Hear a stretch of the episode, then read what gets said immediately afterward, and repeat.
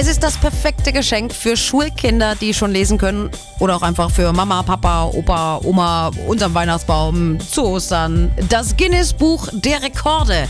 Weil es doch jeden interessiert, egal wie alt man ist, was Menschen auf der Welt so Verrücktes und Extremes leisten. Heute feiert das Guinness-Buch 63. Geburtstag.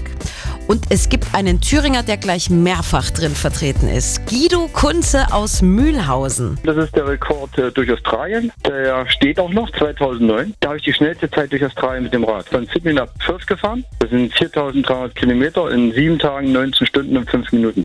Außerdem hält er den Rekord über die meisten Treppenstufen beim 24-Stunden-Rolltreppenlaufen. Da hat er keinen geringeren als Joey Kelly geschlagen. Und einen Rekord auf der chinesischen Mauer hat er auch, obwohl der aus Denkmalschutzgründen nicht ins Guinness-Buch eingetragen werden durfte. Ich habe den längsten Abschnitt mit dem Fahrrad auf der chinesischen Mauer. 1000 Kilometer, die ich dort gemacht habe. Auf der Mauer waren am Endeffekt 600. Dabei habe ich aber 500.000 Stufen gemeistert. Also es ist schon irre. Man muss schon wirklich sehr verrückt sein, um sowas zu tun. Und man muss angestachelt werden durch frühere Rekorde. Also die Rekorde, die ich gemacht habe, die, die gab es halt schon. Die habe ich halt immer verbessert. Und ich komme ja eigentlich aus der Laufszene und bin dann äh, mehr oder weniger durch Zufall ins Rad gekommen und habe dann einfach gesehen, auch nicht hier, wir wollten Australien machen und dann haben wir gesehen, da gibt es einen Rekord. Und dann, ja, den gehen wir jetzt einfach mal an und gucken.